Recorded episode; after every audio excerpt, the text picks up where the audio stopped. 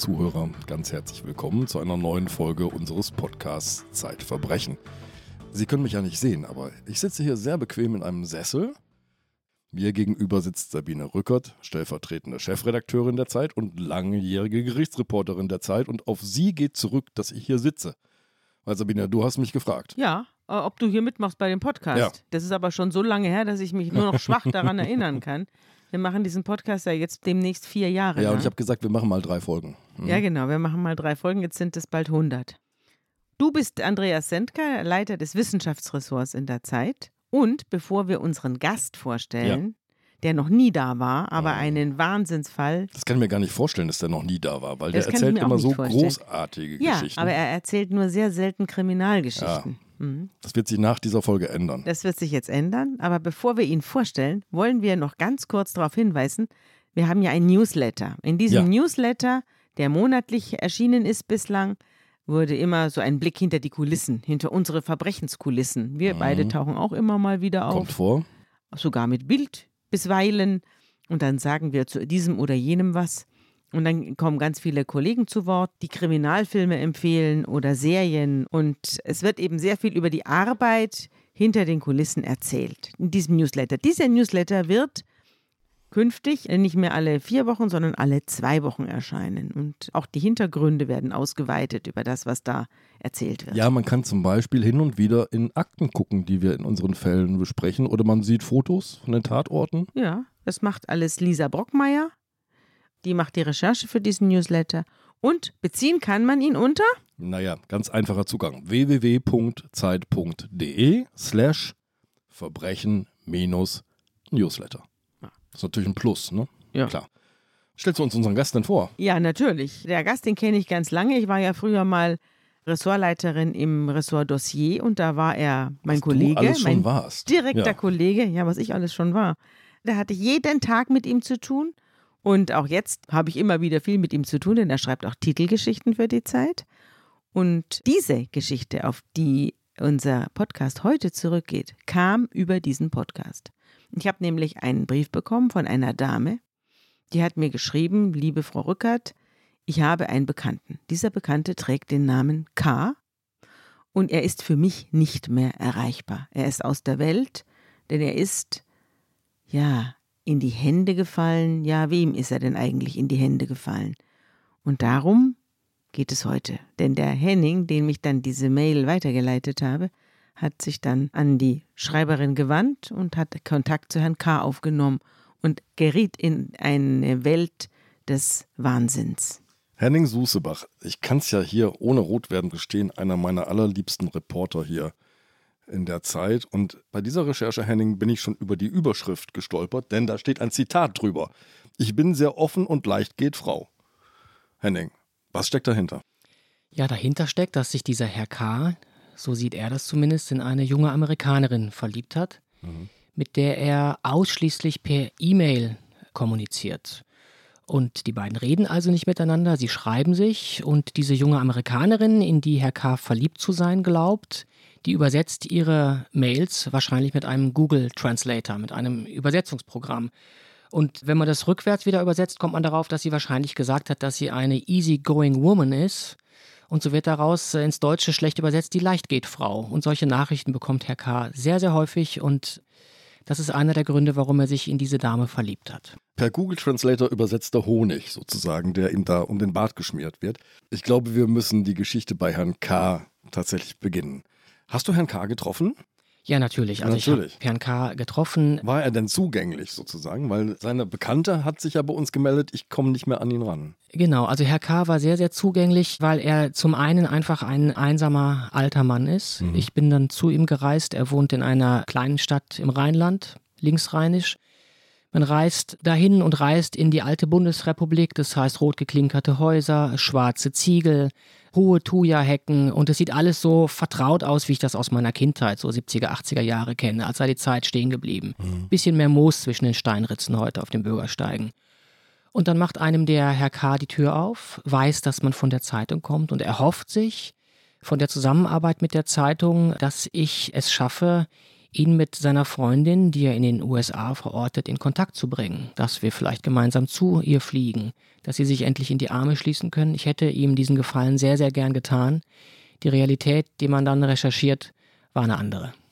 Er hat sich auf dieses Gespräch akribisch vorbereitet, das schilderst du. Er hat Ordner gestapelt, er hat Dokumente in Klarsichtfolien, er hat Mailverläufe ausgedruckt und abgeheftet. Und das ist eigentlich die Ausgangsbasis deiner Recherche dann gewesen.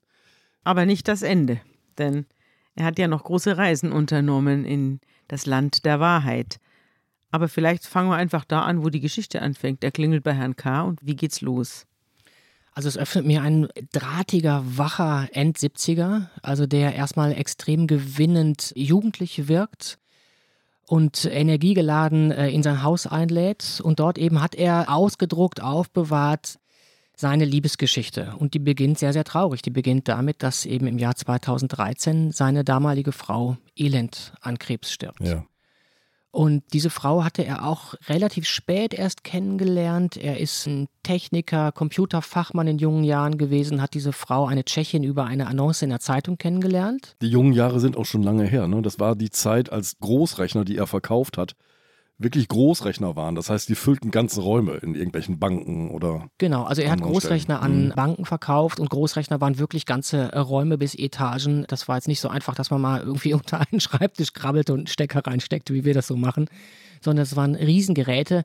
Und natürlich ist die Computertechnik, von der er glaubt, Ahnung zu haben, heute eine ganz andere. Das spielt später auch nochmal eine wichtige Rolle.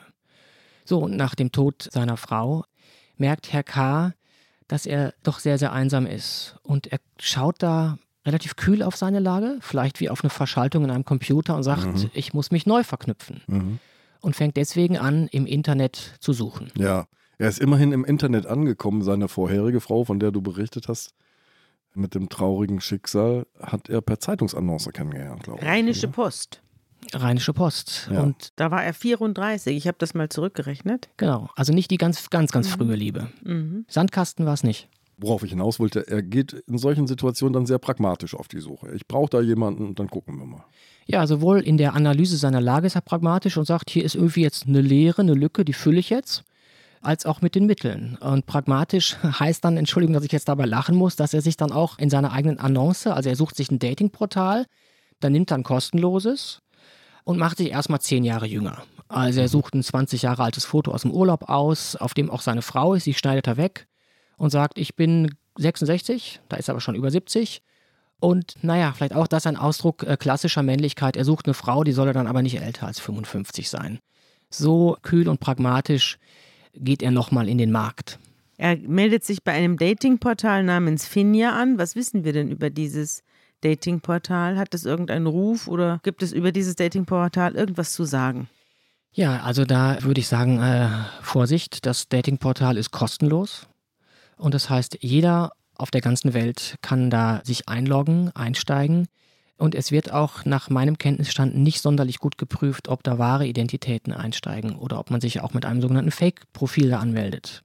Also gar nicht als diejenige oder derjenige, der man zu sein vorgibt. Und was erlebt er jetzt mit seiner Annonce? Ja, er erlebt zweierlei. Die vermutlich wahren deutschen Frauen, denen er begegnet, äh, die sind ihm alle doch etwas anstrengend und die sind auch nicht so interessiert an ihm, die haben höhere Ansprüche. Aber Herr K. findet eben Parallele zu seiner Frau, vielleicht von früher, auch viel Kontakt zu Frauen aus dem Ausland, mhm. die erstaunlicherweise alle sehr jung sind, sehr attraktiv und die schreiben ihn an und darunter ist auch eine junge Amerikanerin, 33 Jahre alt, Antoinette Nivon. Werbung. Sie hören gerne Krimis? Dann sollten Sie den spektakulären Auftakt der neuen Reihe von Arne Dahl nicht verpassen. Auf den Spuren angeblicher Klimaaktivisten deckt Ermittlerin Eva Nümann skrupellose Anschläge auf und geht der Frage nach, wo ist die Grenze zwischen dem Kampf um ein berechtigtes Anliegen und Gewalt? Stummer Schrei heißt das Hörbuch, ist erschienen im Hörbuch Hamburg Verlag und wird gelesen von mir, Peter Lonzek. Viel Spaß. Du sagst ja, dass die Frauen, auf die er stößt aus Deutschland, dass die alle so ein bisschen unangenehm sind und so. Aber was du geschrieben hast über seine Art, ihnen zu begegnen, da muss ich sagen, da hätte ich auch die Flucht ergriffen. Er sagt nämlich nach dem ersten Chatten, wann küssen wir uns? Ja, das ist eine Art, also ich weiß nicht, wie seine Pragmatisch Frau. direkt. Er sagt Ja, ja, das also, ja. mhm. Wer will das nicht? Wer will einen, den er noch nie gesehen hat, mit so einem Tür ins Haus Kompliment? Wann können wir denn kuscheln? Ja, brr. Also ich, ich, ho ich hoffe, ich habe gesagt, sie erscheinen ihm etwas streng. Mhm. Da bin ich äh, ganz bei euch. Also er, er geht relativ gerade rein und äh, hat nach ein, zwei äh, Wortwechseln, Dialogen das Gefühl, er könnte jetzt gleich mal fragen, wann wir uns denn küssen. Und das ist natürlich eine Attitüde, die äh, zu Recht nicht gut ankommt. Und diese Attitüde, diese Abwehr, die erlebt er eben bei diesen Frauen aus dem Ausland nicht. Na, Antoinette ist so die Idealfrau. Also die stellt sich vor als Single, sie hat keine Kinder, sie ist US-Amerikanerin. Also das alles spricht doch für äh, seriöse Absenderin. Und sie sagen. sucht einen gereiften Mann mit junger Seele und gutes Herz. Mhm. Mein Herz ist sehr groß, aber es hat einen Platz nur für den richtigen Mann mit einem riesigen Eimer der Liebe. Was ist das denn? Der riesige Eimer der Liebe, der ist bei uns schon geflügeltes Wort geworden in meinem Umfeld. Ich beende E-Mails mit einem riesigen Eimer der Liebe. Und das ist ein Bucket of Love, müsste es Ah, sein. Also ein, eine überbordende Portion. Ein, Also direkt kann man es gar nicht übersetzen. So ist offenbar bei Google Translator der riesige Eimer der Liebe daraus geworden. Ein Hoch auf den Google Translator ist doch sehr poetisch. Manchmal. Es gibt aber bei Antoinette einen Haken, der würde bei mir sofort einen scharfen Verdacht erregen. Denn ich weiß nicht, ob es euch auch so gegangen ist. Ich bin aus afrikanischen Staaten oft angeschrieben worden von Menschen, die gesagt haben, ich habe hier ganz viel Geld, ich kriege das hier nicht raus, Sie scheinen ja ein guter Mann zu sein, können Sie mir nicht helfen, ich brauche dazu Folgendes. Meistens erstmal nochmal Geld, ja. Und Antoinette sitzt in Ghana fest, aus irgendwelchen Gründen. Ja, und da fragt man sich natürlich, warum wird Herr K. nicht skeptisch? Mhm. Ich glaube, wenn man sich vorstellt, da ist ein Mann, der einsam ist. Auch in einer Kultur, ich will jetzt unsere nordeuropäische Kultur, mitteleuropäische Kultur nicht zu schlecht reden, in der man auch sehr einsam sein kann. Und er bekommt äh, Honig um den Bart geschmiert. Er ist nicht mehr allein. Er bekommt E-Mails. Dann entsteht sowas wie eine emotionale Geiselhaft. Mhm. Und in die ist er geraten, als ihm diese Antoinette nach Wochen schreibt, übrigens, ich bin in Ghana und wollen wir nicht zusammenkommen, willst du nicht meinen Flug zu dir nach Deutschland bezahlen? Ich würde da auch skeptisch, Herr K. wurde es nicht und in seiner Situation, mit seiner Geschichte, kann ich das nachvollziehen. Mhm.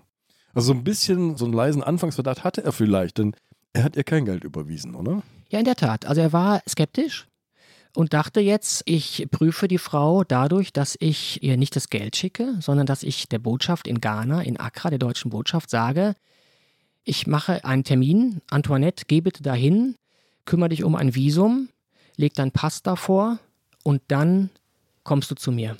Was kannst du denn von Antoinette sagen? Du hast sie doch gesehen. Sie hat ja auch nicht nur Liebesschwüre geschickt und Love, Love, Love, Love und Buckets of Kisses, Love. Kisses, Kisses und Dream of Love und Honey, I look your photos, I want kuscheln, kiss and love you, I need you und äh, ich habe ein Hot Body, sondern sie hat ja auch Bilder geschickt. Was ist denn da drauf? Ja, jede Menge Bilder. Also Herr K. sah auf diesen Bildern eine junge, attraktive Frau. Das heißt in dem Fall lange brünette Haare, äh, helle Haut, auch eine Oberweite, die Herrn K. sehr beeindruckt, die er auch mehrmals in den E-Mail-Wechseln thematisiert. Und das sind alles Bilder, die diese junge Frau namens Antoinette in einem ganz typisch westlichen Umfeld zeigen. Also da ist eine Frau, die sitzt in Amerika am Computer, die ist im Straßenrestaurant und isst Nudeln und schickt Fotos dieser Qualität.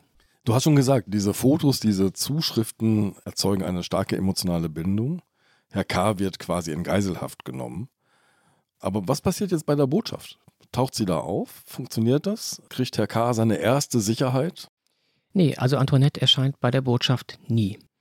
Diese Frau, die vorgibt, in Ghana zu sein, kommt da nicht an. Und das bekommt Herr K. natürlich mit, weil er sich bei der Botschaft erkundigt. Und dann schreibt er eine neue Mail an Antoinette und sagt, ähm, er sei sehr, sehr enttäuscht von ihr. Mhm. Und er fühlt sich hintergangen. Und er glaubt dort eben wahrscheinlich eine Betrügerin entlarvt zu haben oder einfach eine Frau, die ihm zu unzuverlässig ist und sagt ihr das auch. Und daraufhin verschwindet äh, diese Antoinette aus seinem E-Mail-Postfach. Und man könnte glauben, das war's. Und äh, Herr K. sucht weiter, anderweitig. Er ist ja noch immer auf seinem Portal unterwegs, oder? Herr K. sucht weiter, er versucht es weiter mit deutschen Frauen, er versucht es auch weiter mit ausländischen Frauen. Es ist manchmal einfach sprachlich sehr, sehr schwierig. Dann vergeht ein Jahr und dann schreibt ihm die Schöne wieder. Ja. Dasselbe Bild, Dasselbe Bild aber ein anderer Name. und plötzlich heißt sie anders. Sie heißt Early Thomas und wohnt auch nicht mehr in Ghana, sondern lebt in Texas.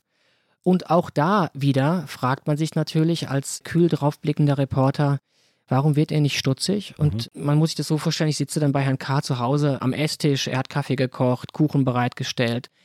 Und wenn man ihn dann fragt, warum er dann nicht skeptisch geworden sei, dann wird er sehr laut und glaube ich, will damit auch eine Verzweiflung übertönen und, und brüllt gewissermaßen durch sein Haus, das weiß ich doch auch heute auch nicht mehr. Mhm. Und das heißt, damit, glaube ich, muss man sich einfach arrangieren, dass dieses Leben eben keine mathematische Formel ist. Wir reden hier über Emotionen, wir reden über Verlorenheit, über Einsamkeit, in der man irrationale Dinge tut. Zumindest die irrational wirken auf jemanden, der kühl von draußen draufblickt. Ja, du hast sehr genau hingesehen, als du bei Herrn K. zu Besuch warst. Es gab die Häkeldeckchen seiner verstorbenen Frau, die noch auf dem Tisch lagen und er hatte Kuchen vorbereitet, das hast du vorhin erzählt. Und es gibt diese eine Szene, die fand ich wirklich auch so eine Schlüsselszene. Da fällt ihm ein Stück Kuchen, ein Stück rote Tortenglasur fällt ihm auf dieses weiße Deckchen. Und er sagt, wie so in einer Interpretation quasi seines gesamten Lebens, allein schaffe ich es einfach nicht, da muss eine Frau her. Genau. Und dieser Druck, den er empfindet, diese Not, die schlägt sich eben in all seinen Äußerungen und Lebensbereichen wieder. Und das, glaube ich, muss man berücksichtigen bei all den rationalen Fehlern oder all dem nicht nachvollziehbaren, was er tut und was er unterlässt. Weil er natürlich, das wird jetzt auch die Letzte, der Letzte gemerkt haben, auf einen riesigen Betrug hereinfällt. Ja. Wir werden vielleicht später auf die Produktionsseite dieses Betruges gehen, aber wir erzählen die Geschichte vielleicht noch Jetzt erst einmal. noch ein bisschen aus seiner Perspektive, Genau. ja. Es ist jetzt der Februar 2016, als die schöne Amerikanerin wieder schreibt. Hello, my dear friend. Lange nicht gesehen. Also sie erinnert sich offenbar an ihn und schickt auch neue Fotos und würde sich freuen, wenn man wieder zueinander fände und so weiter. Und was passiert jetzt? Ja, die Liebe zu dieser gleich aussehenden Frau mit anderem Namen, die entflammt erneut. Und diesmal äh, scheint auch alles einfacher zu sein, weil eben Antoinette, die jetzt Early heißt, ja sagt, sie sei in Texas. Und von Texas kommt man viel leichter nach Deutschland. Und es geht dann auch relativ schnell mit der ersten Geldforderung. Early braucht 380 Euro. Herr K. weiß heute nicht mehr so genau wofür. Es ging wahrscheinlich um ein Visum für Deutschland oder um das Erstellen eines neuen Passes. Und er überweist es per Western Union. Was ist denn das, Western Union? Ja, ist das so Western- eine Art Traveler-Checks, oder? Ja, ähnlich. Also es ist eben nicht die klassische Banküberweisung, sondern Western Union ist gewissermaßen aufgekommen als Geldüberweisungsmaschinerie, als die Welt in Bewegung geriet durch Migration. Das heißt eben, man kann quasi sekundengenau von jedem Ort der Welt an jeden Ort der Welt Geld überweisen. Man kennt das vielleicht auch aus Großstädten, aus Bahnhofsnähe. Das sind diese Western Union Büros. Man braucht dafür kein Bankkonto. Man weist sich aus als Geldabholer. Und ich sag mal so, wenn man sehr gute Kontakte hat zu irgendeinem Western Union Bürobetreiber irgendwo auf der Welt, dann weist man sich vielleicht auch nicht aus. Mhm. Das heißt, Geld kann fließen und diese Firma ist schon öfter beschuldigt worden, sich da auch an Geldwäsche und so weiter, äh, sie zumindest zu ermöglichen, weil es nicht so genau kontrollierbar ist. Aber Herr K. hat natürlich sein Leben unter Kontrolle, jedenfalls Teile davon. Und darum kann er dir seinen Überweisungsbeleg sozusagen vorlegen. Da steht unter Zahlungsempfänger schlicht und einfach Early Thomas, Waco, Texas. Richtig, er hat ja alles noch da und da steht keine Personalausweis, keine Passnummer, keine Adresse, nichts. Aber Early mailt ihm doch ihren Pass, eine eingescannte Kopie. Und schreibt, if I could describe the love I have for you und so weiter. Also es gibt schon eine Passkopie, jedenfalls, die sie ihm rüberwachsen lässt. Und dann will sie ja auch noch Geld für einen Flug, weil jetzt möchte sie wirklich kommen. Genau, jetzt möchte sie wirklich kommen und ähm, Herr K. bekommt tatsächlich die Kopie eines Passes. Jetzt ist eine Kopie eines Passes immer nur zweidimensional, also wie, wie ein Scan eines Passes.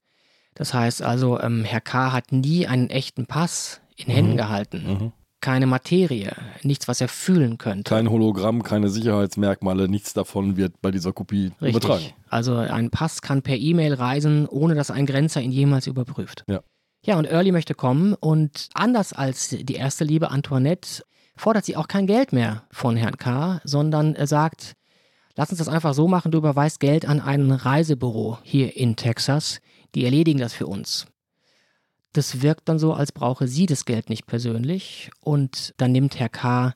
Kontakt zu diesem vermeintlichen Reisebüro auf, das ihm auch noch dankenswerterweise vorschlägt, er müsse nur die Hälfte des Flugpreises für seine Liebe vorstrecken und erst wenn sie da sei, in Deutschland angekommen sei, die andere Hälfte bezahlen, wofür Herr K. sich sehr bedankt. Interessantes Reisebüro. Hast du die Adresse? Nee, aber ich habe natürlich die E-Mail-Adresse. Ja. Möchtest du haben? Ja, klar. ich kümmere mich. Super Deal. Aber das Liebespaar sind wie die Königskinder. Es ja. ist immer was dazwischen gekommen und auch jetzt kommt wieder was dazwischen. Sie konnten zusammen nicht kommen. Ja, die beiden Königskinder. Also die beiden trennt ein ganzer Ozean, der Atlantik, glaubt Herr K. Und die beiden trennt noch viel mehr. Early schreibt dann nämlich plötzlich, sie könne jetzt leider doch nicht sofort nach Deutschland kommen. Sie habe nämlich ein Erbe anzutreten. Zufälligerweise sei in Ghana ihr Stiefvater gestorben und äh, sie müsse nach Ghana reisen, um das Testament in Empfang zu nehmen und um dieses Erbe anzutreten. Wilson Bernard Thomas. Richtig. Ist verblichen. Ist verblichen. Am Nierenversagen. An Nierenversagen. Er ist Businessman gewesen. Herr K. bekommt eine Todesanzeige eines Krankenhauses in Accra zugeschickt, einen Totenschein. Mhm. So ein richtiges gestempeltes. Gestempelt, zig Unterschriften, mhm. also hochoffiziell. Achim Mutter Hospital in Accra. Richtig. Das gibt es wirklich. Wie im Herr K. habe auch ich das in der ersten Hälfte meiner Recherche gegoogelt und dachte, kein schlechtes Krankenhaus. Uraltes College, gegründet von den englischen Kolonialherren. Ja. Medizinisch hoch anerkannt, äh, seitenlanger Wikipedia-Eintrag, kein Zweifel. Und jetzt muss aber Herr K. was zahlen. Er hat übrigens auch vorhin schon die 300 Euro bezahlt und er hat die 380 Euro für den Pass bezahlt. Jetzt aber geht es um 500 Euro für ein neues Flugticket. Aber Early hat ja jetzt sehr viel Geld, wie sie schreibt, und wird diese Schulden sicherlich gleich begleichen, wenn sie da ist. Ganz genau. Also jede Investition, äh, die Herr K. tätigt, hat eine gewisse Logik, äh, weil sie ja die beiden der Vereinigung und Early dem Erbe immer näher bringt. Also irgendwann wird sich das alles rentieren. Er muss nur noch ein bisschen einzahlen, dann kommt die Rendite sozusagen in Liebesschwüren und in Geld zurück. Es geht, wir ahnen es, nicht gut aus. Early Thomas meldet sich nicht, dafür meldet sich ein Dr. Frimpong aus Accra. Ja, ganz gängiger Name in Ghana. Mhm. Und Herr Frimpong, Dr. Frimpong, meldet sich aus Ghana aus einem anderen Krankenhaus als dem eben erwähnten und sagt, leider sei Early Thomas nach ihrer Ankunft äh, in Ghana in einen schweren Autounfall verwickelt gewesen. Mhm. Fahrer tot, sie habe glücklicherweise überlebt, aber eben leider in Ghana keine Krankenversicherung. Überhaupt scheint Early sozusagen die künftige Reiche gegenwärtig immer sehr arm zu sein. Ja. Und deswegen bittet Dr. Frimpong den Herrn K. doch 950 Dollar zu überweisen, um die Rechnung zu begleichen, damit er Early weiter behandeln könne. Aber es kommen auch Fotos aus dem Krankenhaus, oder? Es kommen auch Fotos. Also es heißt Early unter einer Sauerstoffmaske im Krankenhausbett. Und wie Sauerstoffmasken so an sich haben, lassen sie die Augen frei und die sind dann doch sehr, sehr, sehr flehend. Hm. Herr K. zahlt 950 Euro für die Behandlung. Aber es gibt auch was, was zuversichtlich macht im Laufe dieser Geschichte, denn jetzt allmählich nähert sich Early Thomas dem Erbe ihres Stiefvaters und es gibt ein Testament. Mhm. Und dieses Testament weist ganz erstaunliche Zahlen auf. Und ganz erstaunliche Bedingungen, mhm. unter denen es Erstmal die Zahlen. Erstmal die Gut. Zahlen. Denn Wilson Bernard Thomas vererbt 7631 Kilogramm Gold und Diamanten. Und obendrein noch 800 Millionen US-Dollar. Hat sich gelohnt. Hammer. Ja, und die Bedingung ist ja auch sehr aussichtsreich. Die Bedingung im Testament ist, dass Early diese Masse an Rohstoffen und Geld nur bekommt, wenn sie verheiratet ist. Und das wird natürlich der Herr K. machen. Also heiratet er Early Thomas für eine ähm, Standesamtsgebühr von 3000 Euro, die er an ein vermeintliches Magistrat in Accra überweist. Ohne seine Braut je in die Arme geschlossen zu haben. Ohne seine Braut je in die Arme geschlossen zu haben, heiratet er sie. Man muss sich das so vorstellen wie ein ähm, Investor, der an einer Aktie festhält. Also möge sie auch sinken oder der Kurs sich nicht gut entwickeln. Man hält daran fest, weil man denkt, mhm. vielleicht komme ich zum Einstiegspreis wenigstens wieder raus. Mhm. Er heiratet sie und bekommt dann vom Standesamt in Ghana, zumindest sieht es so aus, auch noch eine Heiratsurkunde.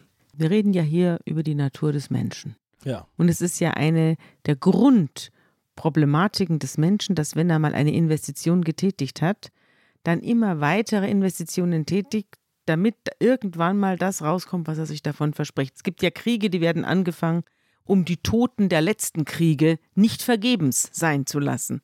Und es gibt ja Summen, die man überweist, um bereits überwiesene Summen nicht vergebens sein zu lassen. Und ein bisschen ist das hier auch so. Also dieses, man schmeißt mit dem Schinken nach der Wurst.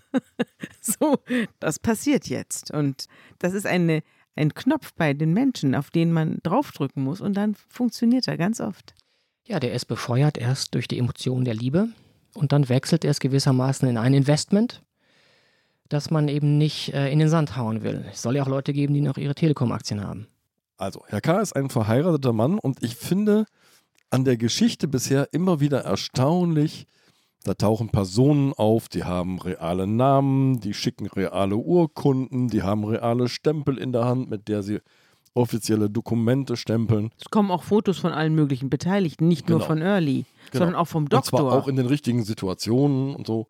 Also da scheint doch jede Menge Personal, authentisches Personal unterwegs zu sein, um Early Thomas herum, das fürsorglich sich um sie kümmert und äh, den Kontakt aufrechterhält. Gutes soziales Geflecht, interessant. Hast du die auch alle kennengelernt, Henning? Du bist doch dann nach Afrika geflogen. Ja, ich bin nach Afrika geflogen und die alle waren, äh, sind in der Regel nur einer. Ich bin nach Afrika geflogen, weil sehr, sehr deutlich war, man muss jetzt die Seite wechseln. Mhm. Und die andere Seite sitzt in der Regel nach allen Erfahrungen, die auch Ermittler haben, in Ghana und oder in Nigeria. Und dort habe ich mich in einer Branche umgeschaut, von der nicht überraschend ist, dass es sie gibt. Das hat ja jede Hörerin und jeder Hörer jetzt auch schon geahnt, dass da Betrüger am Werke sind.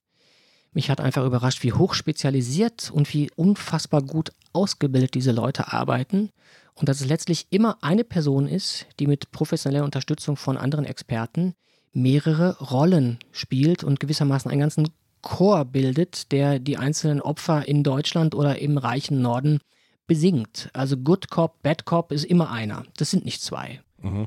Und einer spielt auch bis zu zehn Rollen. Also wie in einer Netflix-Serie.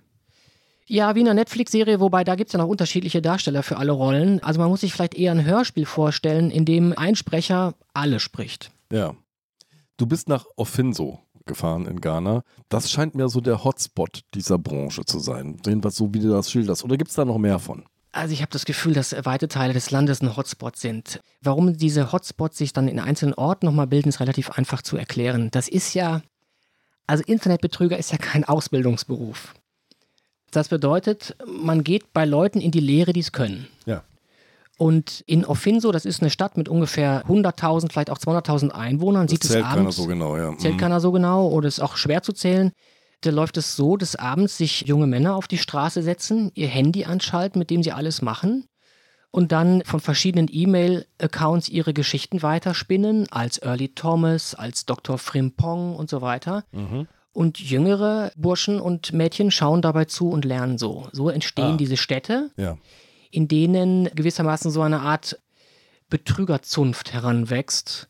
Und in diesen Orten wie Ofinso ist es dann eben besonders krass. Dort wird geschätzt, dass jeder zweite junge Mann sein Geld so verdient. Henning, du sagst, das ganze Land ist ein einziger Hotspot. Warum denn ausgerechnet Ghana? Ja, Ghana hat mehrere Standortvorteile. Der wichtigste Standortvorteil ist, dass dort seit der Kolonialgeschichte Englisch die Amtssprache ist. Und Englisch ist die globale Sprache und Englisch ist auch die Sprache der Märkte, in denen die Betrüger ihre Opfer suchen, vor allen Dingen Nordamerika und auch die Europäer sprechen Englisch. Mhm. Dazu kommt, dass das Land eine super Mobilfunkabdeckung hat. Da können, glaube ich, Brandenburger nur von träumen, über 80 Prozent. Überall sind Chinesen unterwegs und stellen neue Sendemasten auf. Und wenn man sich dann noch die Weltkarte der Tiefseekabel anschaut, mit denen das Internet verknüpft ist, dann fällt einem auf, dass Ghana eines der wenigen westafrikanischen Länder ist, das direkt verknüpft ist mit dem großen, großen Internet-Tiefseekabel von Kapstadt nach London. Also direkter können gewissermaßen die Daten gar nicht in die westliche, nördliche Welt fließen als von dort. Die haben also dann Kunden sozusagen auf der ganzen Welt, die sie mit allerhand Geschichten zu texten die sie von Google Translate übersetzen lassen und wo die dramatischsten Wendungen in ihrem Hörspiel dann vonstatten gehen. Ganz genau. Also dieses Verbrechen wird ähm, Scamming genannt und die Menschen, die es tun, sind Scammer. Das kommt vom englischen Begriff to scam, betrügen. Mhm. Und diese Menschen machen das so, dass die sich eben wie der gute Herr K. in Deutschland auch auf diesen Online-Portalen anmelden. Mhm. Und am Anfang erstmal mit ganz fertigen Textbausteinen arbeiten. Also mit Liebesschwüren, mit Eigenbeschreibungen, die sie quasi blind in die Gegend schicken. Und dann versuchen sie, ihre Opfer, die sie übrigens Klienten oder Kunden nennen, Clients, Clients mhm. immer besser kennenzulernen. Und dann werden die Geschichten immer individueller, wie das Hörspiel. Und es wird auch eben eingegangen auf die Schicksale des deutschen Opfers, ähm, auf dessen Hobbys, auf dessen Wohnort. Diese Menschen haben sich in Gruppen zusammengetan und haben dann zum Beispiel eigene Landeszuständigkeiten. Und wer dann Deutschland macht, der sollte zum Beispiel eben wissen, dass es Bayern München gibt, einen erfolgreichen Fußballverein. Und der kennt dann auch montags die Fußballergebnisse von Samstag. Und so werden Bindungen aufgebaut. Ja, das heißt, der globale Markt wird bespielt und wird aufgeteilt von Ghana aus. Genau, und das ist ein Verbrechen, das ist natürlich erst möglich geworden durch die Verbreitung des Internets. Also wir sagen ja immer alle, das Internet hat die Leute verbunden. Ich glaube, für diese Betrüger in Westafrika macht es einfach die, die Einsamkeit der vielen verfügbar. Mhm. Also Early Thomas ist höchstwahrscheinlich dann keine amerikanische Schönheit, sondern ein Familienvater aus Ghana. Ganz genau. Der auf diese Weise zu schmalem Wohlstand gekommen ist. Richtig. Und das ist natürlich die Geschichte oder das Dilemma, über das man sich jetzt lange ähm, unterhalten kann. Ist es jetzt sehr, sehr böse, was da passiert? Ist der Täter in Wahrheit ein Opfer, weil er glaubt, historisches Unrecht auszugleichen und sich vielleicht Wohlstand zurückholt, der vor 100 Jahren aus dem Land geflossen ist? In der Tat, ich war also in dieser Stadt Ofinso und habe es dort ausschließlich mit jungen, schwarzen Männern zu tun gehabt, die eben 0,0 den Frauen auf den Fotos glichen. Diese Fotos hatten die sich alle zusammengestohlen und heruntergeladen aus privaten Accounts amerikanischer und westeuropäischer Frauen. Und mit diesen Fotos wird eben die Geschichte, die sie erzählen, dokumentiert und bebildert. Es gibt in diesem Gewerbe Best Practice. Also man tauscht sich über Märkte aus, man tauscht sich über Quellen aus. Und eine gute Quelle für solche Fotos sind die Accounts von äh, Softporno-Darstellerinnen, habe ich bei dir gelesen. Genau, also in dieser afrikanischen Stadt Ofinso hat mir das ein junger Mann, ein Scammer, sehr, sehr gut erklärt. Vincent. Vincent nannte er sich. Ich durfte der heißt nicht. bestimmt so. Der heißt bestimmt so. Hm. Also er heißt auf jeden Fall äh, nicht Juliette. Juliette ist er aber auch manchmal. Als Juliette ist er aktiv. Diese Fotos, hat er gesagt, lädt man sich am besten wirklich herunter von den privaten Accounts nicht ganz so erfolgreicher weißer amerikanischer Pornodarstellerinnen. Und zwar aus folgendem Grunde, da ist alles dabei. Wir haben also die junge Pornodarstellerin angezogen in ihrem Alltagsleben, dann hat sie schon mal ein bisschen weniger an, dann ist sie auch mal ganz nackt. Und es wurde mir so erklärt, dass man für den Aufbau einer Beziehung zu einem Opfer in Deutschland damit bildliches Eskalationspotenzial hat. Ja, okay. Man fängt angezogen an mhm. und lässt es dann geschehen. Das ist die Seite. Dann gibt es die zweite Seite. Es kommt ganz gelegentlich vor, dass der Geliebte anruft, versucht Kontakt aufzunehmen. Und dazu gibt es den munteren Austausch geeigneter Sprachverfälschungs-Apps. Also da wird dann aus Vincent tatsächlich Juliette. Also einige verstellen ihre Stimme einfach so, das habe ich mir dort auch vor Ort vormachen lassen. Aha. Das klang auch schon ganz äh, überzeugend. Das kriegt man als Zeitungsreporter natürlich nicht so transportiert, leider. Mhm. Und dann gibt es tatsächlich Stimmverfälschungs-Apps, die ich in meinem ganz normalen App Store leider nicht gefunden habe. Das muss irgendwo in anderen Winkeln des Internets zu kriegen sein. Es gab sogar die Behauptung, die kann ich aber nicht überprüfen, dass es mittlerweile Stimmverfälschungs-Apps gibt, die nicht nur aus einer Männerstimme eine Frauenstimme machen, sondern sogar eine Frauenstimme mit zum Beispiel texanischem Akzent. Aber nur Gerücht konnte ich leider nicht überprüfen. Wie hat sich denn der Vincent dir dargestellt? Erzähl mal ein bisschen was von dem. Also wir sind, ähm, ich war in Begleitung eines ghanaischen Journalisten und wir sind in ein Haus am Stadtrand von Ofinso gefahren und mein Guide, dieser ghanaische Journalist, hatte gute Kontakte im Ort. Und dann tauchte plötzlich ein junger, großer, schmaler Mann in T-Shirt, Shorts und Badeschlappen auf, der sehr, sehr leise sprach, langsam sprach, weil er nämlich Stotterer war. Auch das passte so gar nicht zu dieser Frauenrolle, die er als E-Mailer spielt. Und er hat sich mir dargestellt sehr, sehr kontrolliert, sehr, sehr kühl. Bedingung des Gespräches war, ich darf ihn natürlich nicht fotografieren, ich darf keine Tonbandaufnahmen machen, ich muss ihm zeigen, dass mein Handy aus ist und es in einen anderen Raum legen. Und dann ging das Gespräch los und er verriet mir seine Betriebsgeheimnisse. Warum eigentlich? Warum hat er dir die verraten? Das ist zum einen, glaube ich, geschuldet den guten Kontakten meines ghanaischen Kollegen vor Ort. Und zum zweiten hatte ich den Eindruck, dass eben dieser Vincent auf eine Art auch ähnlich einsam ist wie Herr K. in Deutschland, denn er arbeitet ja ohne Identität, er arbeitet aus dem Schatten heraus, er kann sich eigentlich seines Verbrechens gar nicht rühmen. Und ich vermute mal, dass eben auch Kriminelle eitel sind.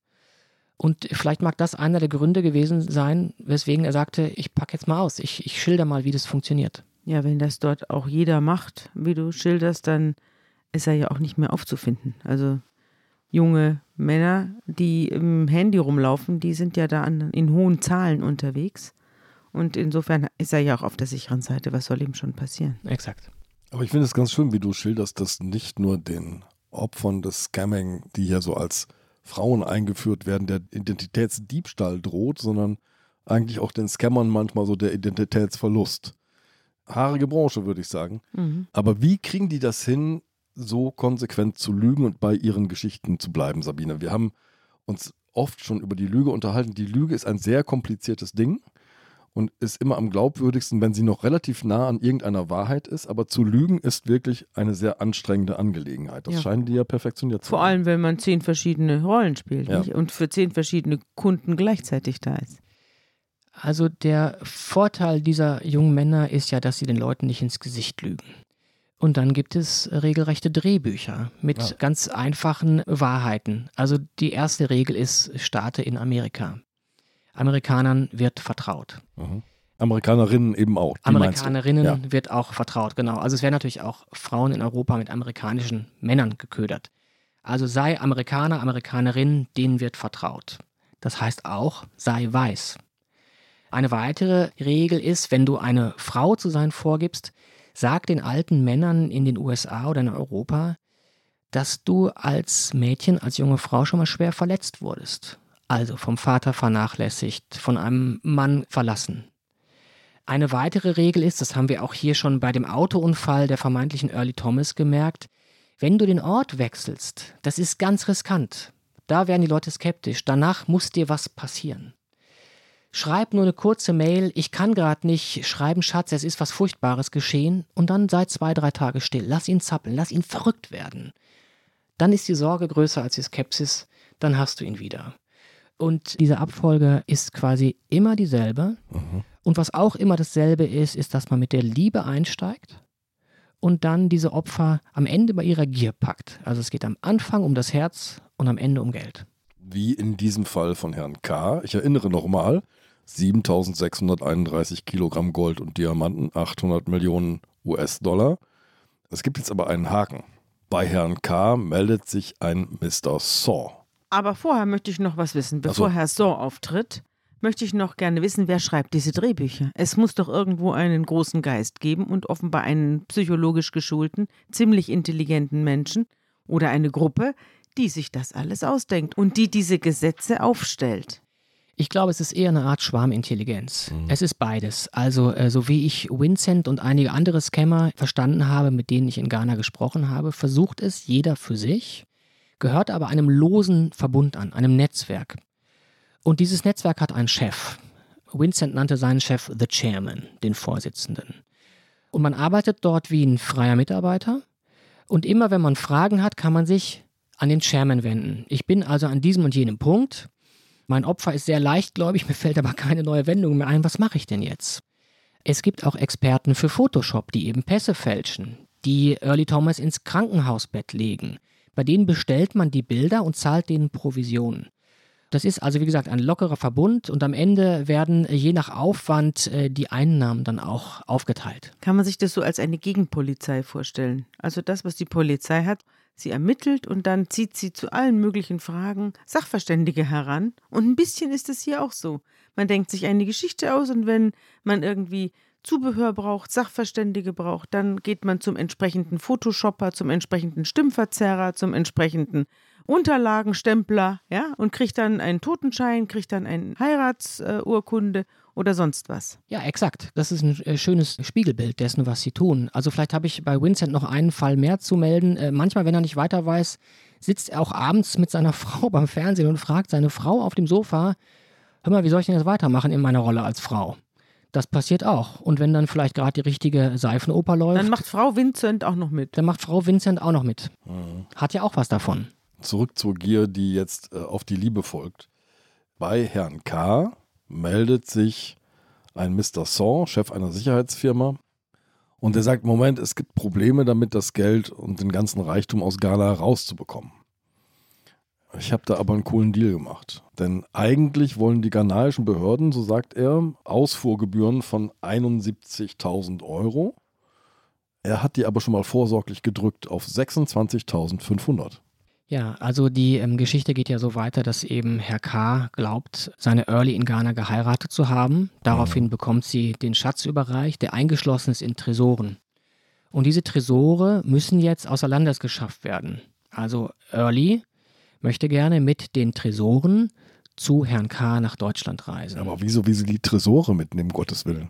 Weil sie sagt, wenn ich jetzt hier die Tresore öffne in Afrika, fingern alle da rein und das ganze Zeug ist weg. Da kann man wieder sagen, auch das ist gewissermaßen eine Drehbuchvorgabe, die diese Scammer befolgen. Spiegel die Klischeevorstellung, die Stereotype oder auch den Rassismus, den die Opfer von Afrika haben. Also es muss auch möglichst viel afrikanisches Klischee vorkommen, mhm um diese Menschen wie Herrn K. unter Druck zu setzen. Und nun war eben das Angebot, und das erschien ihm auch ganz einleuchtend, eigentlich würde die Ausfuhr von solchen immensen Werten sehr, sehr viel Geld kosten. Aber durch bisschen Schmiergeld hier, bisschen Bestechung da, kommen wir runter auf 26.500 Euro. Zahl mal schnell, dann kommen wir hier raus. Muss aber schnell gehen. Muss immer schnell gehen. In diesem Chor der Menschen, die sich mit Herrn K. in Verbindung setzen, gibt es immer mehr Rollen, die dringlich werden. Einer besänftigt, der nächste stresst, der dritte beschimpft. Und so ist auch Herr Saw dazu gekommen und dieser Herr Saw macht großen Druck. Er ist der Sicherheitsmann und wird mit Early den Schatz nach Deutschland bringen. Aber sag mal, wie viel hat denn so ein pensionierter IT-Berater auf seinem Konto? Kann Herr K. sowas alles aus der Portokasse zahlen? Kann er natürlich nicht. Und deswegen kommt es dazu, dass er gewissermaßen sich ruiniert finanziell. Das heißt, das ist ungefähr ähm, der Zeitpunkt, ähm, an dem er ein ganzes Haus verkauft. Und das ist auch der Zeitpunkt, an dem uns die Bekannte geschrieben hat, mit den Worten, ich komme nicht mehr an ihn heran. Richtig. Also er hat natürlich bei aller Einsamkeit Angehörige, wenige Freunde, die aber alle an ihm verzweifeln und an denen er auch verzweifelt, weil er ihre Einwände nicht hören will. Und so wird es um ihn immer, immer einsamer. Mhm. Und so wird er auch immer unkontrollierter und verzweifelter. Im Prinzip würde ich sagen, schlägt er wild um sich, eben nur mit virtuellem Geld oder mit echtem Geld, was er überweist.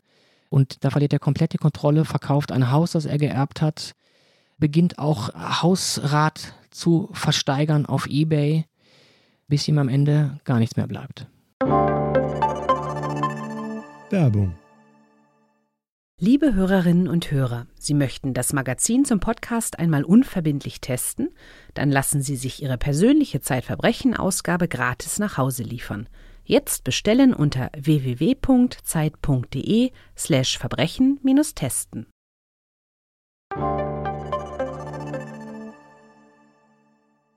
Wölli ruft übrigens nicht nur an, hin und wieder, sondern manchmal kommen ja auch Videos von ihr, nicht? Wo sie winkt aber der Ton ist leider nicht.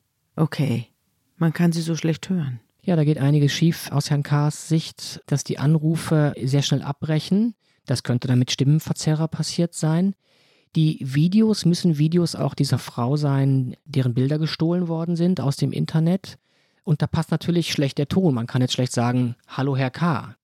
Diesen ähm, Opfern des Scammings wird oft geraten, frag doch während eines solchen Videocalls bitte doch mal um was ganz Konkretes. Also könntest du bitte mal zum Beispiel mit deiner rechten Hand winken oder könntest du mal Daumen hoch machen.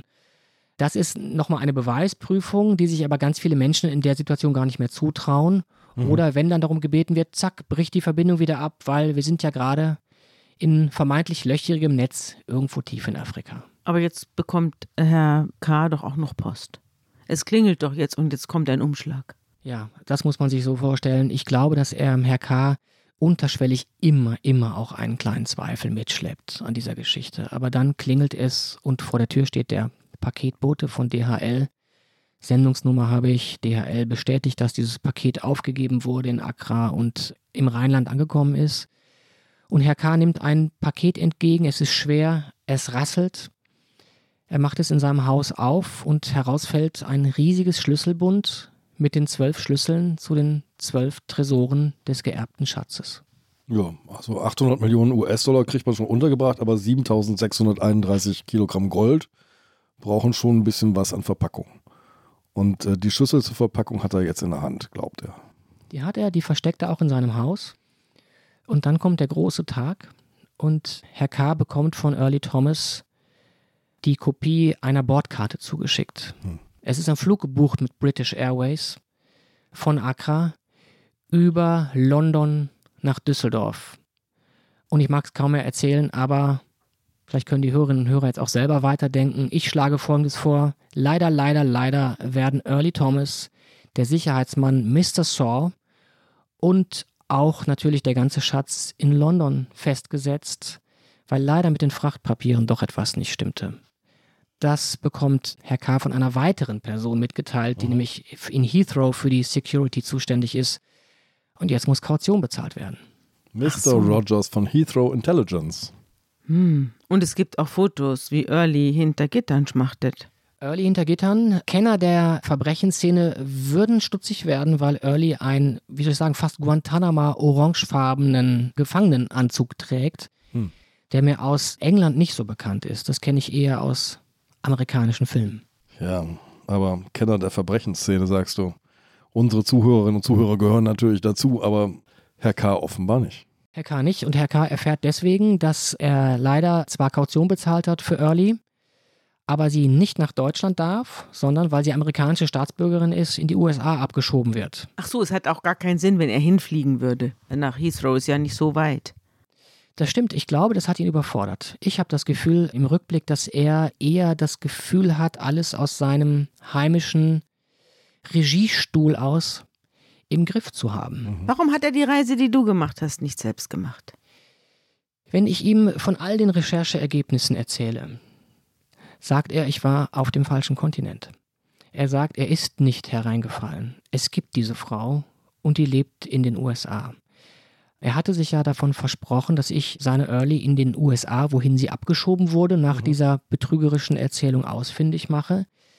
Das Gegenteil ist wahr. Da ist irgendjemand in Ghana, der Hochzeitsunterlagen gefälscht hat. Das lässt sich alles nachweisen. Also die Dokumente sind da wirklich geklaut worden, mit denen Herr K. veräppelt wurde, hinters Licht geführt wurde. Ausgeraubt wurde. Ausgeraubt wurde. Und deswegen äh, wäre er nie auf die Idee gekommen, in Ghana nach dieser Frau zu suchen. Mhm. Für ihn existiert sie dort nicht. Wir müssen erstmal sagen, nach der Abschiebung in die USA verliert sich die Spur von Early Thomas auf alle Zeit. Bis heute? Nein, sie verliert sich immer noch nicht. Ach nein. Sie schreibt ihm weiter, obwohl man jetzt äh, denken könnte, er hat seine Schuldigkeit getan. Mhm. Er hat 150.000 Euro an diese Frau überwiesen, größtenteils an diese Frau. Und er schreibt ihr, ich habe heute Morgen nur Trockenbrot gegessen, weil ich nichts mehr habe. Richtig. Er guckt, und das ist wirklich unglaublich traurig, er guckt eben in den Tagesanzeigen, wo wann Kartoffeln im Angebot sind und läuft dann in den Supermarkt und schreibt ihr das auch, mit wie wenig er jetzt klarkommt. Und tatsächlich lassen Earlys Mails an ihn nach, werden kürzer. Manchmal, und das finde ich wirklich schwierig, besonders schwierig, manchmal schreibt sie ihm von vermeintlichen neuen Männern, mit denen sie in den USA anbändelt, die ihm mehr böten, als er das tut. Und ob er nicht doch nochmal die letzten 3000, 4000 Euro überweisen will, damit sie noch zu ihm kommen kann. Aber er kann nicht mehr zahlen. Du bist mit Dokumenten unterm Arm in Ghana unterwegs gewesen und warst am Achimota Hospital in Accra. Dort hast du der Verwaltungschefin gegenüber gesessen. Ja. Wir erinnern uns, der Totenschein. Der des Totenschein. Vaters. Des Vaters, der diese Massen an Gold und Geld vererbt. Und ja, also ich war selten als Journalist in einer blöderen Situation als in der. Also wenn man um die halbe Welt geflogen ist und eine offenkundige Fälschung in einem Krankenhaus hinlegt und fragt, können Sie mal gucken, ob das echt ist, das ist schon eine sehr, sehr absurde Situation. Also weil es ja im Prinzip nur um die Bestätigung einer Fälschung geht. Ja, und diese äh, Verwaltungschefin des Krankenhauses guckt sich das sehr, sehr lange an, telefoniert dann noch mit ihrem Archivar und sagt, so einen Patienten hat es bei uns nie gegeben. Auch der Arzt, der diesen Totenschein unterschrieben hat, hat hier nie gearbeitet, Name unbekannt und das Logo sei auch gefälscht. Und ich habe ja einige Behörden abgeklappert. Mhm. Du warst bei der Standesbeamtin Esther Aqua. Nein. Ja, die gibt's auch nicht, da sind wir jetzt beide drauf Natürlich, reingefallen. Klar. Ja, Mist. ich komme hier auch schon durcheinander. ja, es verzwickt, verzwickt. Also ich war bei dem Chef der Standesämter in Accra und der ähm, hat sich auch über dieses Dokument insofern kaputt gelacht, als dass er sagte, für das Geld hätte der gute Mann ein, ein ganzes Dorf heiraten können. Normalerweise kostet eine Hochzeit umgerechnet 60 Euro. Mhm. Herr K. hat 3000 bezahlt nicht so lustig für ihn war zu erzählen, dass eben diese Hochzeitsurkunde tatsächlich aus einem Paket stammt, das aus der staatlichen Druckerei gestohlen wurde. Also es mhm. sind in Accra aus der staatlichen Druckerei mal hunderte dieser Hochzeitsurkunden geklaut worden, mit denen die Betrüger jetzt ihre Dokumente fälschen. Und du hast British Airways die Bordkarte vorgelegt. Das war eine super Fälschung. Also auf den, wenn ich als Laie darauf gucke, sieht es alles sehr, sehr echt aus. Flugnummern und so weiter und auch die Typografie stimmte. Aber British Airways hat das dann doch länger geprüft und schrieb recht knapp zurück, This is not a BA document. Also von ihnen stammt es nicht. Auch von einem Photoshop-Experten, der irgendwo in Ghana sitzt. Wer ist denn Mr. Rogers und wer ist Lance Grover? Mm, Lance Grover ist ein vermeintlicher Anwalt, der sich in den USA um den Schatz kümmert, der ja mit Early Thomas aus London Heathrow ausgewiesen worden ist und in seinem Lagerhaus lagerte eine Zeit lang der Schatz und auch dafür brauchte natürlich Mr. Grower Lagergebühren, die Herr K. auch noch eine Weile lang bezahlt hat. Mhm. Und Mr. Rogers ist der Sicherheitsmann von Heathrow, den es aber auch nicht gibt. Aber von manchen dieser Personen hast du ja Fotos auch gesehen. Die sind ja dir auch zugeschickt worden mit strengem Scheitel, Rechtsanwälte mit strengem Scheitel. Also Lance Grower, der Anwalt, der sich vermeintlich in den USA um den Schatz kümmert, das ist eine zusammengebastelte Identität. Man sieht auf seinem Pass, den Herr K. geschickt bekommen hat, einen Mann, der erinnert mich so ein bisschen an Herrn Kaiser von der Hamburg-Mannheimer, diese Werbefigur. Ja. Also adrett geschnittenes Seitenscheitelhaar, grau meliert. Und was Herr K. als älterer Herr nicht kennt, das ist äh, eine Google-Bildersuche, dass man Bildvergleich global macht. Und stellt sich heraus, das geht relativ schnell, dass Lance Grower in Wahrheit ein US-Navy-Admiral namens Winnefeld ist der war ein unfassbar mächtiger Mann, der hat äh, Flugzeugtransporter äh, durch die Weltmeere geleitet, aber kann sich nicht dagegen wehren, dass irgendwelche Leute in Ghana sein Passfoto klauen und in einen falschen Pass rein montieren. Das mit den Bildern, dem muss ich jetzt nochmal nachgehen, denn es gibt einen Erzählstrang bei dir. Da könnte vielleicht das Geheimnis tatsächlich dieses Falles drin stecken. Du bist auf einen Busunternehmer gestoßen. Joe, und äh, Joe ist Teil dieses Geschäftes und zwar auf ganz besondere Art und Weise. Ja, von Joe muss ich erzählen mit einem großen Vorbehalt. Ich habe mich lange gefragt, ob ich das überhaupt in diese Geschichte schreibe, weil es wurde bei aller Absurdität so wirr, dass ich dachte, das glaubt mir kein Mensch mehr. Und ist es nicht auch irgendwie Quatsch? Also Joe betreibt in Ghana ein Busunternehmen, das vor allen Dingen seine Geschäfte damit macht, diese Betrüger, diese Scammer, nach Benin zu fahren, zwei Länder weiter, denn in Benin sitzen die im renommiertesten Voodoo-Priester Westafrikas. Und Joe erzählte mir das und zeigte mir auch Bilder, dass eben diese Scammer Fotos ihrer Opfer, also Fotos, Porträtfotos zum Beispiel von Herrn K. offenbar auch, das kann ich aber nicht genau nachweisen, zu diesen Voodoo-Priestern nach Benin bringen. Die werden dort auf Altäre gesteckt, gestellt und dann beschworen. Also es werden Tieropfer gebracht, es werden Kräuter zerrieben und diese Bilder werden beschworen. Bitte, bitte, liebe Menschen auf diesen Fotos, zahlt uns doch noch mehr. Das hat dir Joe erzählt. Das hat mir Joe erzählt und er hat mir auch Bilder gezeigt von diesem Voodoo-Priester, wo er immer hinfährt nach Benin. Und er hatte auch in einem seiner zehn Busse auch Bilder von Opfern, die irgendwie auf Rückreisen, Hinreisen liegen geblieben sind. Und du hast auch mitbekommen, was für ein unglaublicher Groll in der afrikanischen Gesellschaft gegenüber den Europäern und den Amerikanern ist. Richtig, Joe hat das also eben auch erzählt, dass natürlich das manchmal richtig triumphale Fahrten werden und auch viel Groll dabei ist. Groll insofern, als dass diese Scammer zum Teil von der Herablassung des Nordens sprechen. Mhm. Die sagen also, wie können eigentlich diese weißen Greise wirklich annehmen, dass sich 33-jährige junge Frauen für sie interessieren? Meine Großväter, mein Großvater würde das nicht tun. Und da muss man sich jetzt mal fragen, ist es nur diese toxische Männlichkeit, äh, von der wir gerade alle reden, oder ist das tatsächlich eine, eine Herablassung des Nordens? Ich glaube, es ist beides. Und es wird auch gleichzeitig äh, von der Rache des Südens gesprochen. Also man muss sich das schon so vorstellen, dass die Ausbeutung der Kolonialzeit, die Sklavengeschichte unter anderem in Ghana noch sehr präsent ist. Sie haben unser Gold verladen, sie haben unsere Sklaven auf die Schiffe gezwungen. Und bis heute werden die Weißen im Land Obroni genannt. Das ist ein Begriff, der aus den Wörtern schlecht und Mensch verschmolzen ist, schreibst du. Da gibt es einen Streit unter Linguisten. Also ich kenne mehrere Versionen, die wirklich sagen, Obroni heißt schlechter Mensch. Andere sagen, es heißt Mensch von hinter dem Horizont. Sprachforscher schlagen sich da die Schädel ein. Ja, wahrscheinlich beides. Ja. Scamming ist ein sehr einträgliches Geschäft. Du berichtest von Scammern, die sich das erste Auto kaufen, das zweite Auto kaufen und dann irgendwann am Rand des Dorfes das Haus bauen. Der Jahresumsatz mit Scamming wird so etwa auf eine Milliarde Dollar geschätzt, schreibst du. Und das FBI zählt im Jahr allein 20.000 Anzeigen. Ja, und da muss man natürlich davon ausgehen, dass die Dunkelziffer viel, viel höher ist. Also wenn ich von Herrn K. ausgehe, der bis heute glaubt, es gebe Early und er sei nicht betrogen worden. Also er glaubt es bis heute. Ja. Wenn ich davon ausgehe, dann muss man einfach sagen, diese 20.000 Anzeigen, die nur in den USA eingehen, sind ein Bruchteil dessen, was wirklich passiert. Also wer überwindet die Scham, wer ist in seinem Stolz nicht so verletzt, das wirklich zu benennen.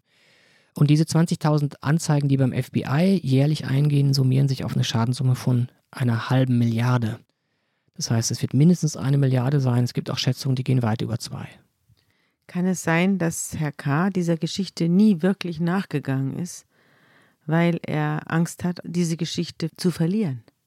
Also er ist jetzt in einem riesigen Computerspiel, wo er sich von Level zu Level arbeitet, aber er möchte nicht aufhören. Und wenn er dir glauben würde, dir Glauben schenken würde und deine ganzen Recherchen ernst nehmen würde, dann säße er allein in einem Wohnzimmer irgendwo linksrheinisch in einem Ort in Nordrhein-Westfalen. Und da möchte er nicht heraus aus diesem Rausch der Gefühle und der Farben und Bilder. Genau, das glaube ich auch. Also ich glaube, dass die Geschichte mit Emotionen begonnen hat, dann einen großen, großen finanziellen Aspekt bekam und dass es am Ende aber wieder eine Geschichte der Emotionen ist. Und ich bin weit davon entfernt, auch wenn wir jetzt hier ähm, einige Male gelacht haben, mich über Opfer lustig zu machen. Dennoch hoffe ich fast, dass Herr K. bei diesem Glauben bleibt. Also es mögen andere Leute abgeschreckt werden und aufmerksam sein und auf dieses Gewerbe nicht hereinfallen. Für ihn denke ich manchmal, er soll da weiter daran glauben. Denn sonst wäre es eine emotionale Katastrophe. Dann sage ich, lieber Henning, danke, dass du uns Early Thomas vorgestellt hast. Early Thomas ist ja, wie du schreibst, der Name eines Basketballspielers. Ein schwarzer American Football Spieler aus den 70er Jahren. Vielen Dank. Danke auch. Schön, dass du da warst.